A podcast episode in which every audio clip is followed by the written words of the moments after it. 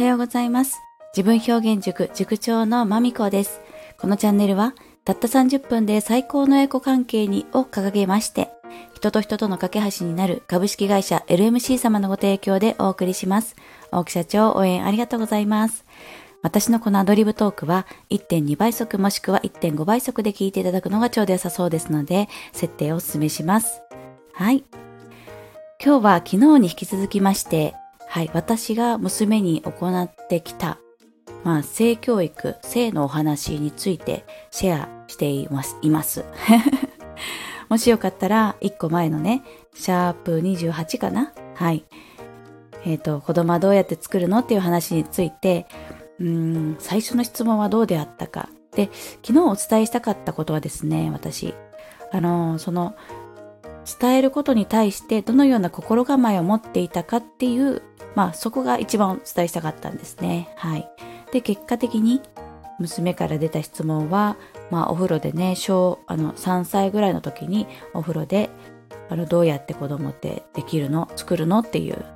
できたの？っていう感じかな。そういう質問が初回で、で、結構その生物学的な説明から入って卵が、卵持っててね、みたいな。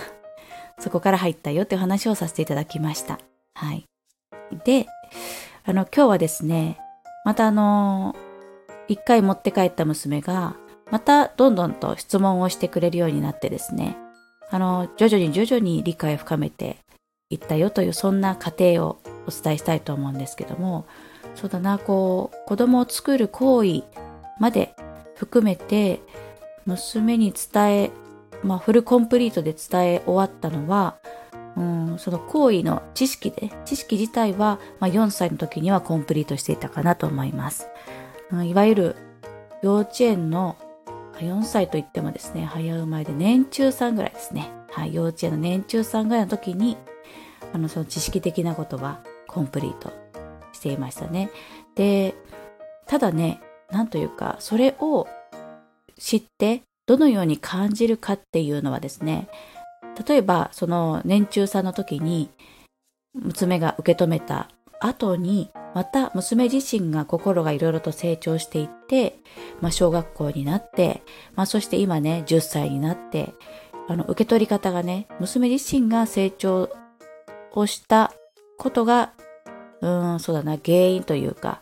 そのそのこともあって捉え方がねどんどんね変わってくるんですね。で捉え方が変わってきたそのタイミングでいろんな出来事が起こり改めてその性についてこう親子で語り合うというねそういう時間が設けられてきてるんですけれども、はい、知識をまずインストールした、うん、なんか知識として教えたよっていう時はあのコンプリートは年中でしたねうちは。はい。でまあ、まさにね、どのような行為を行っているか、はい、私が、あの、パパとママは何をしたかっていうね、そこら辺までお伝えしたんですけど、まあね、まずは、うん、その卵とか、あの、オタマジャクシとかみたいな生物学的な話をした次には、え、それって具体的にどういうふうにっていう感じのね、そういう質問。まあ、具体的にって言葉使わないですけど、え、それってなんか手で取ってつまんでちょいってやるのかとかね、そういう感じ。あの、何してるのみたいな感じでしたね。ですので、まあ結構その、うん、世の中で、世の中にいて、その娘も知ってるような動物の例も撮ったりだとかして、まあ、イラストでこんな風に、その、メスという体とオスという体は違いがあって、で、あなたはメスだから、ほらそこにこう、あの、穴がね、1個2個3個っていう風に開いてるんだよと。で、大体の子は空いている。で、男の子の目、男の子、まあ、オスの体に関しても、うん、あの、おちんちんが大体はついてるよと。で、まあ、そこから出たり、で、女の子に関しては、その真ん中にあるその穴、あ、はい、そこの穴ですって言って ここを使うんだよとか言って。で、どんな感じでそういう風になるんだっていうね、体のメカニズムの話。をして、で、そのお母さんになる体の方は、その穴を、がどんどんどんどん赤ちゃんが出たら、卵がだんだん赤ちゃんになってね、まあ、いわゆる保健体育みたいな感じで、で、最後に、ここの、ここの穴からね、赤ちゃんは出てきたんで、あなたもお疲れ様でしたみたいな。その説はだいぶ痛かったよねって話をねそこでさせてもらって、うん、そういう風なめまあ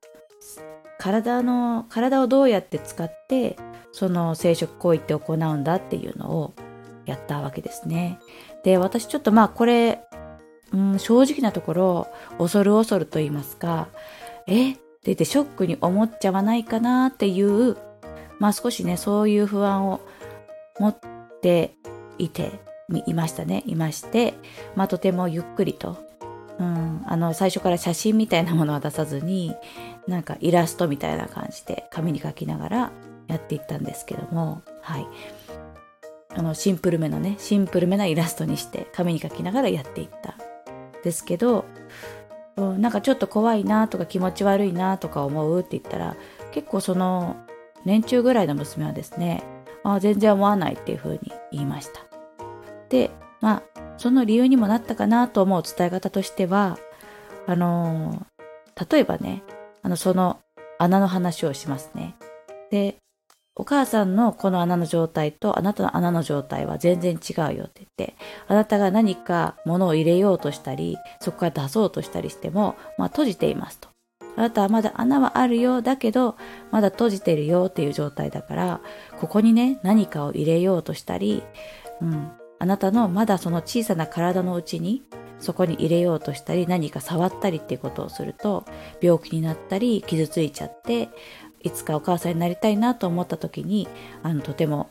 傷があるよっていう状態になりかねないのでとっても大事なわけっていうね、まあ、そういう感じで伝えていて。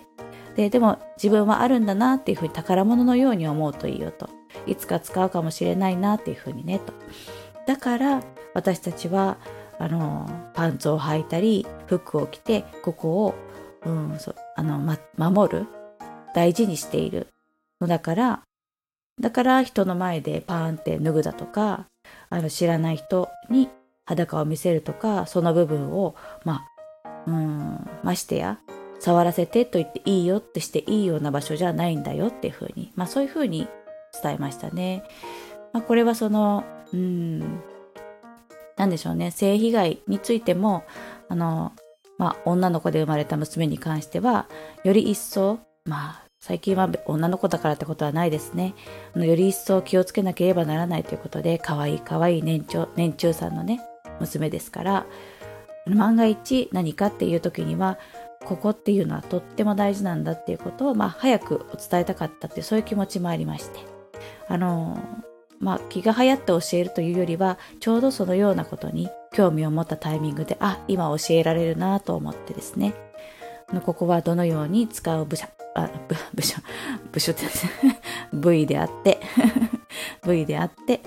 だからあのとても大事なところなんだっていう、まあ、その印象をとにかく持ち帰ってもらえたらいいなという気持ちで、はい、伝えました、ま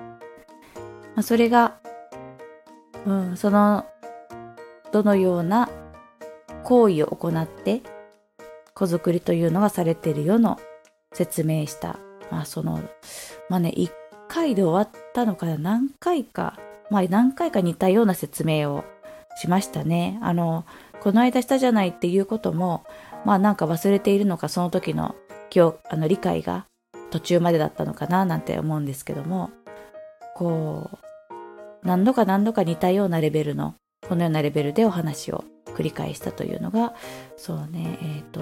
4歳5歳の時期だったなと思い出されます。はい。今日はこの辺で終わっていこうかななんて思います。でねもうちょっともだんだんとこうリアリティあふれる話になってくるんですけれどもだんだんまあ娘が大きくなってくると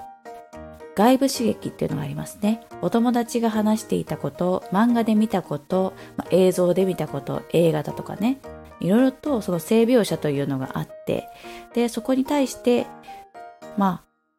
やっぱりこう、分かっていたことと結びつけるだとか、あの自分の気持ちの反応に戸惑うだとか、そういうこともありました。ので、そういった娘に対して私がどのように接してきたかっていうのを、まあ、明日以降シェアしたいと思います。はい。ちょっとね、なんか、拙い喋り方に、いつも、いつもより一層拙い喋り方になっちゃったななんて思って、はい、お聞き苦しい点すいません。また耳にかかるまでお元気でお過ごしくださいね。最後まで聞いてくださりありがとうございました。